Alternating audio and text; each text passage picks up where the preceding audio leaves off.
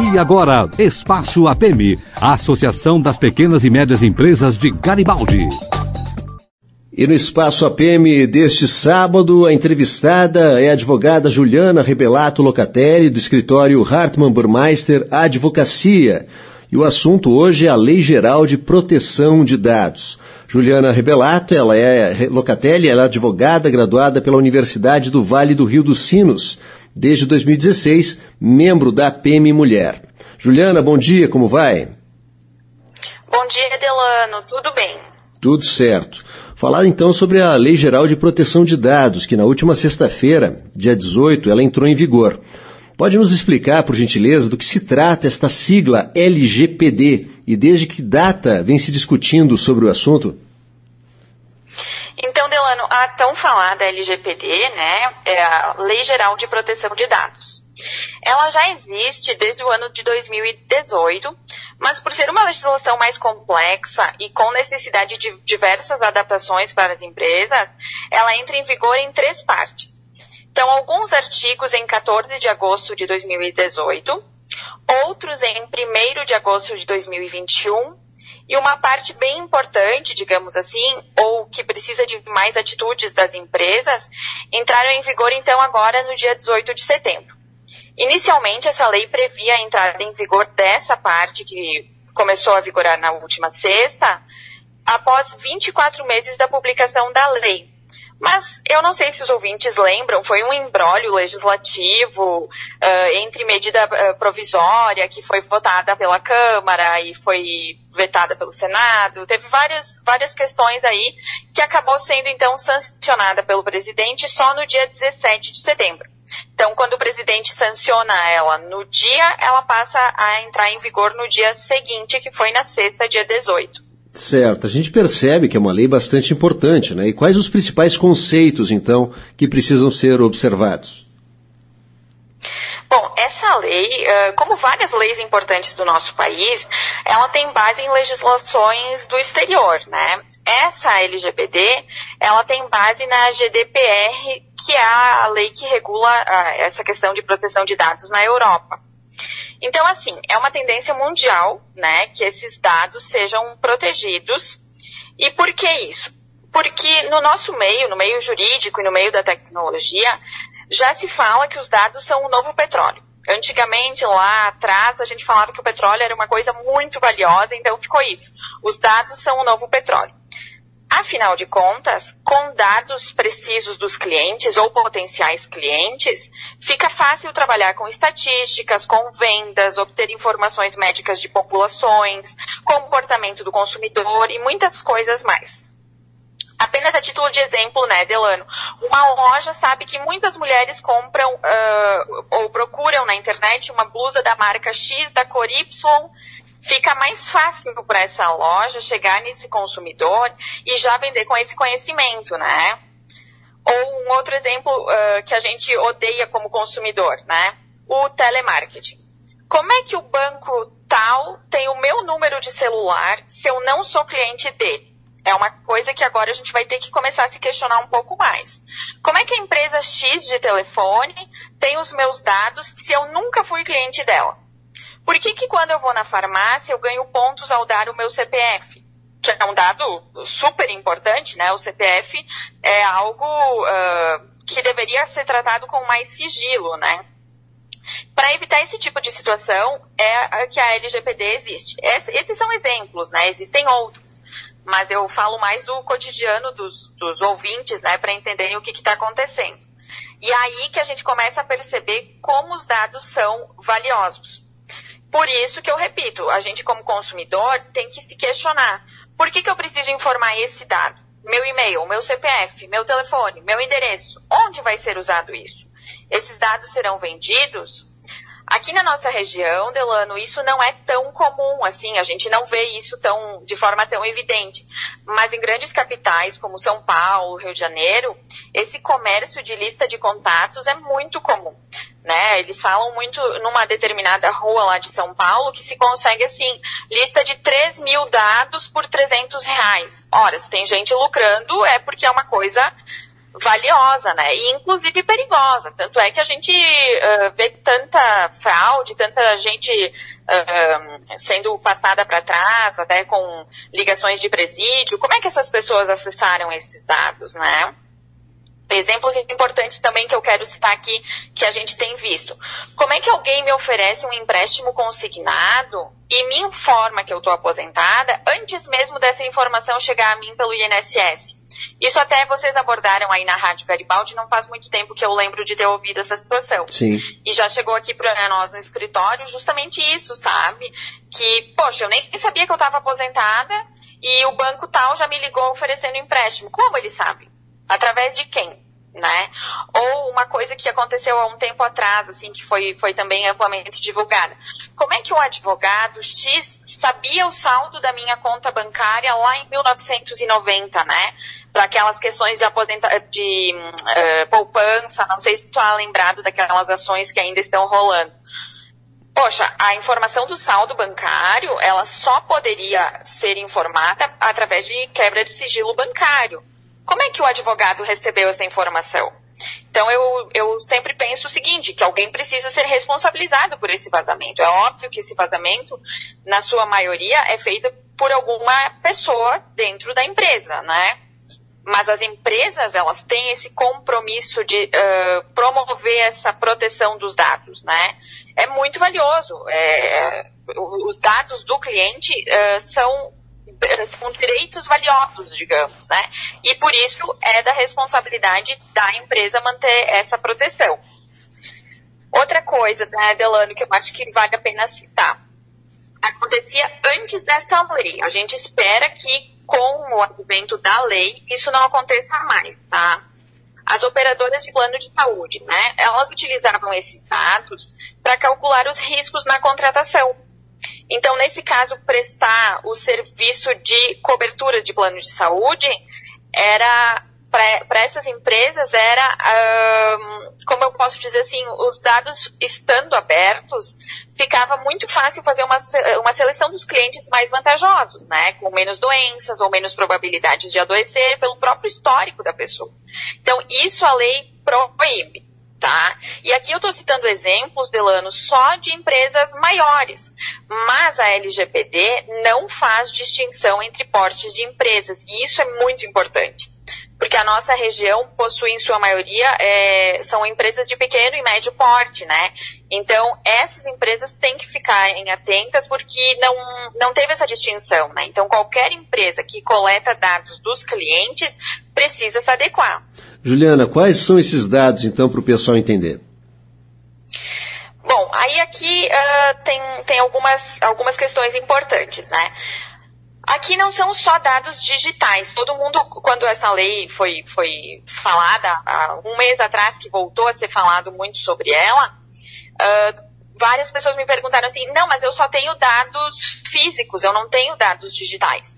Bom, esses dados são tanto físicos quanto digitais. Então, a loja que tem aquele cadastro de cliente, mesmo que na, na famosa ficha, né, também precisa se adaptar. Então, a lei diz o seguinte, que essa lei vai ser aplicada em qualquer operação de tratamento realizada por pessoa ou pessoa jurídica, né? Aqui não só empresa, mas também como envolve o direito público, a gente deixa como pessoa jurídica. Então, tanto de direito público como de direito privado, independente do meio, ou seja, físico ou digital, do país de sua sede ou do país onde estejam localizados os dados. Então, sendo a sede da empresa no Brasil ou estando esses dados em, uh, no Brasil, né? Uh, sendo esta operação realizada no Brasil, ela, ela abrange, né? Ela está protegendo esses, esses dados. Então, um detalhe importante aqui, Delano, é que esses dados sejam coletados com o objetivo de oferta ou fornecimento de bens ou serviços. Né? Ou também o tratamento de dados de indivíduos localizados no território nacional. Ou seja, os dados estão no Brasil ou a pessoa está no Brasil e esses dados têm que ter esse objetivo de esse objetivo mais econômico, né? Eu quero dizer assim, se eu peço teu e-mail para te mandar uma, sei lá, qualquer informação, qualquer uh, algo pessoal entre nós, não tem essa relação. Mas se eu quero te fornecer algum serviço e peço teu e-mail, eu tenho que promover o tratamento desse dado, tá? Certo. E também assim, os dados pessoais para essa lei, tá? São aqueles capazes de identificar a pessoa. Então pode ser assim: nome, telefone, endereço, e-mail, RG, CPF, título de eleitor, a carteira nacional de habilitação, mas também podem ser dados que indiquem a pessoa.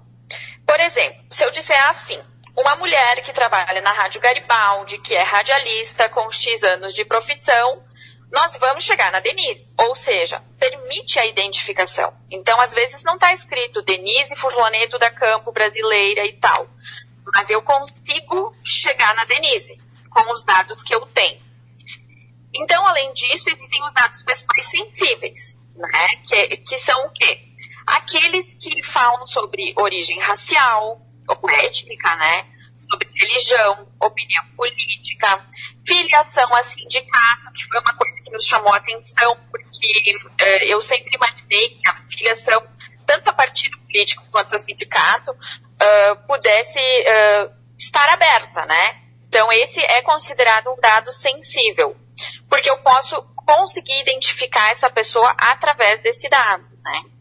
Ou ainda, organização de caráter religioso, político, dado referente à saúde ou à vida sexual, ou algum dado genético ou biométrico, como agora tanto está se falando, né? Logo mais vamos falar sobre eleição e fal falamos tanto sobre dados biométricos para identificar a pessoa, que esse ano não, não será utilizado, mas enfim, a Justiça Eleitoral já possui esses dados.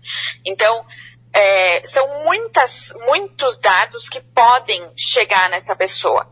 Claro que isso tem um lado muito bom, né, Delano, que é justamente a identificação. Porque, uh, por que, se procura tanto essa questão de dados? Poxa, não é muito legal quando a justiça, quando a polícia chega no bandido de uma forma mais, mais precisa, sem condenar inocentes? É ótimo. Mas e se ela divulga esses dados, assim, abertamente, sem nenhum tratamento, ou se a pessoa, uh, sei lá, uh, não foi condenada e está ali com seus dados espalhados, né, como já aconteceu antigamente, isso, isso gera, gera prejuízos para essa pessoa, né? Correto. Uh, Juliana, quais são os principais direitos, então, do titular destes dados? Bom, aí assim, toda pessoa, ou seja, o titular dos dados, ele tem direito a obter informação que seus dados foram coletados. Então, assim, eu vou numa loja e eu faço o meu cadastro. Eu tenho que saber que elas estão, que está sendo feito esse cadastro, né? Não pode ser uma coisa assim que a pessoa simplesmente deu seus dados e não sabia que esses dados iam ficar armazenados em algum servidor ou até na, na, na fichinha mesmo da loja, né? Então, ele, o, o titular dos dados, ou seja, Uh, nós, consumidores, pessoas físicas, a gente deve ter acesso a esses dados coletados e também deve ser possibilitado um ambiente para correção desses dados pelo próprio titular. Essas empresas maiores, as telefônicas, lojas muito grandes, elas já estão se adaptando desde 2018 e algumas até antes, porque acompanharam esse movimento que acontecia mundialmente lá com a lei europeia. Então, a gente pode ver, já, eu mesma já acessei uh, a empresa que me fornece o telefone celular e alterei meus dados. Então, isso tem que ser possibilitado para essa pessoa deve ser oportunizado também para essa pessoa a eliminação completa dos dados. Por exemplo, eu fui cliente de uma empresa por determinado tempo e não quero mais ser e não quero que ela possua esses meus dados. Então, ela precisa fazer a eliminação deles e a eliminação completa. Porque algumas empresas estavam eliminando alguns dados e permanecendo com outros para um futuro negócio, uma futura relação comercial. Não, eu, como titular dos dados, posso exigir a eliminação completa desses dados. E também a revogação do consentimento. Quando a gente faz algum cadastro, especialmente online, né? A gente vê muito mais isso no online. Tá, cheguei no site e fiz o cadastro e aí eles, eles falam dos famosos cookies, né, que todo mundo clica em OK, ou fala justamente isso, que aceita os termos de uso, né, a gente acaba clicando sem ler, porque normalmente eles são muito longos. Então eu tô, tô permitindo, estou concedendo a autorização, mas eu tenho que ter a possibilidade de revogar esse consentimento, né? Então, por exemplo, dei os meus dados para a farmácia para o programa de fidelidade X. Mas agora eu quero que eles eliminem esses dados ou eu quero retirar essa autorização. Não quero mais participar desse programa. A pessoa possui esse direito. Pode também pedir que sejam eliminados dados desnecessários ou excessivos ou ainda pedir que esses dados sejam anonimizados. Então, assim, tu faz um cadastro uh, para, sei lá, para receber um e-book, né, que é as antigas apostilas e polígrafos que agora são disponibilizadas online, né. Aí, para tu receber esse e-book, eles pedem nome, telefone, e-mail, endereço. Mas por que que eu preciso disponibilizar meu telefone, meu endereço para receber um e-book? Né? Não, não faz sentido uh, apenas o meu e-mail e talvez o meu nome, ok? Mas nem o meu nome uh, seriam suficientes para isso. Então eu tenho que ter a possibilidade de dizer, não quero que vocês mantenham esses dados nos seus bancos de dados. Ou eu não quero precisar fornecer isso para ter só um e-book, né? Isso ainda vai precisar de adaptação e bastante conversa mas é, é um exemplo que eu, que eu quero passar para o ouvinte, porque é uma coisa muito comum do nosso dia a dia, né? E também é possível, Delano, que se faça portabilidade dos dados de uma empresa para outra. Que eu vou dar um exemplo bem, uh, bem comum, assim. Uh, e vou usar, inclusive, o nome da empresa, porque eu acho que, que fica mais claro para o ouvinte. Uh, eu tenho a minha conta no Spotify. Eu escuto música pelo Spotify. E agora eu quero ouvir música pelo Deezer. Então, o que, que eu posso fazer? Eu posso pedir que as minhas preferências musicais, que eu vim selecionando ao longo do tempo no Spotify, possam ser passadas para essa outra empresa. Né? Então, ele permite a portabilidade de dados, tá? Então, esses, mais ou menos, Delano, é, isso são os principais direitos desse titular de dados, né? Eu selecionei os principais mesmo para para que os ouvintes consigam entender a abrangência disso, né? Não, correto. E por onde as empresas devem começar a se adequar, né? Qual é a tua orientação para as empresas? Aham. Então, assim, a minha recomendação inicial é que a empresa converse com o seu advogado, né? verifica com ele como é que é, como é que está funcionando isso, porque cada empresa, ela pode ser que tenha empresas que não coletem dados nenhum, ok? Eu acho muito difícil isso acontecer hoje em dia, mas empresas que só trabalham, por exemplo, de pessoa jurídica para pessoa jurídica, estão afastadas dessa lei, porque essas leis são, essa lei trata dos dados pessoais. Então, assim, conversa com seu advogado, verifica com ele se ele trabalha com essa área, porque é algo bem recente e nem todos os profissionais estão trabalhando com isso. Ali nessa conversa você vai descobrir se precisa se adequar à LGPD. E aqui é muito importante ressaltar, é uma modificação em várias áreas da empresa. Não é só uma adequação de contratos, é realmente necessário uma análise completa, porque às vezes nós coletamos alguns dados no site que não necessariamente constam em contratos, por exemplo, né? Não vai ter modelos, que é uma coisa que todo mundo fica esperando, né? Não tem cópia, não tem modelo, porque cada empresa age de uma maneira diferente. Uma loja que possui o CRM, né, que é aquela, aqueles sistemas de relação com o cliente, bem completinho, vai ter que alterar N coisas. Essa mesma loja vende pelo WhatsApp ou tem e-commerce. Então ali tu imagina quantos dados são coletados. Enquanto tem uma loja do lado dessa que só tem cadastro físico. E assim com todas as empresas que coletam os dados que falamos de uh, seus clientes, que falamos de seus clientes pessoas físicas, né?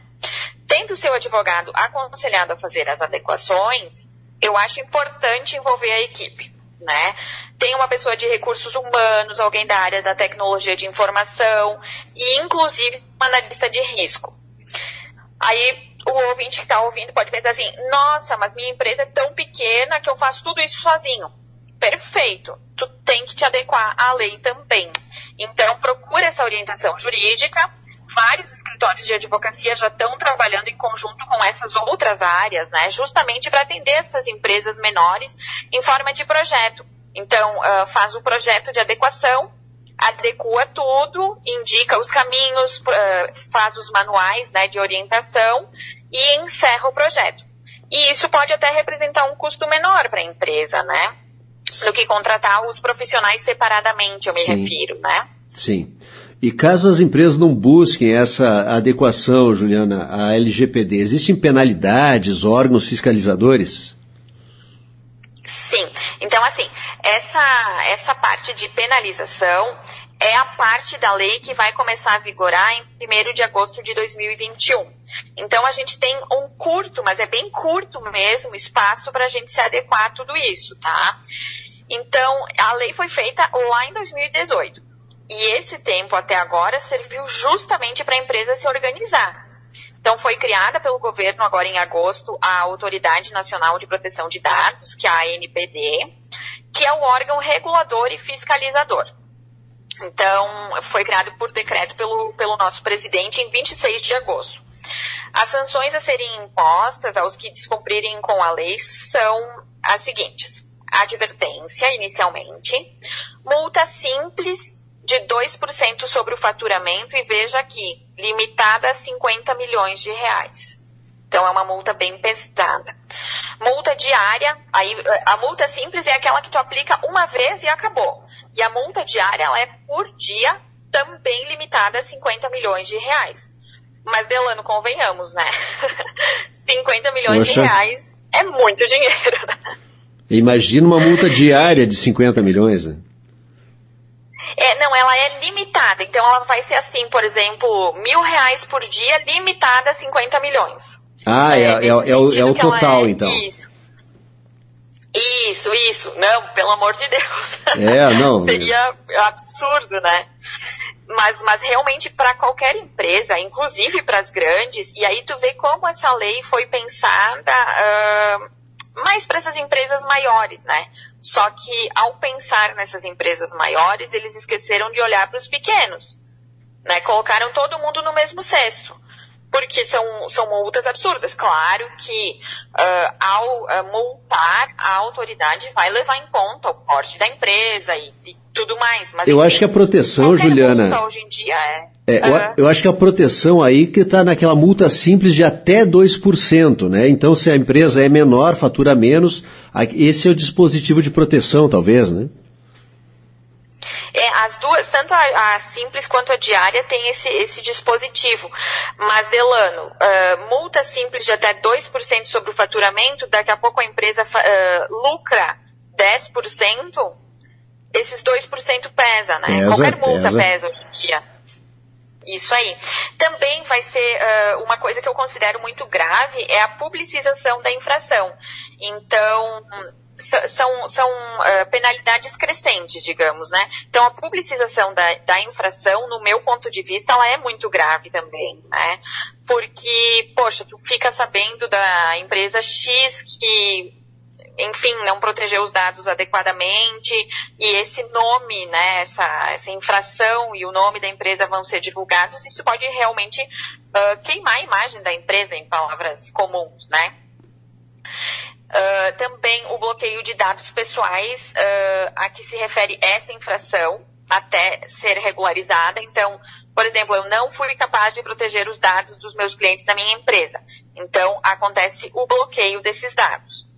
A eliminação dos dados que se refere à infração, então a própria autoridade vai, vai promover essa eliminação dos dados, a suspensão do funcionamento do banco de dados até um ano, então imagina ficar um ano sem os dados dos seus clientes, é bem grave, e a proibição parcial ou total do exercício de atividades relacionadas a tratamento de dados. Então, pode ser que tu não possa mais coletar esses dados parcialmente ou totalmente uh, por determinado, determinado período, né?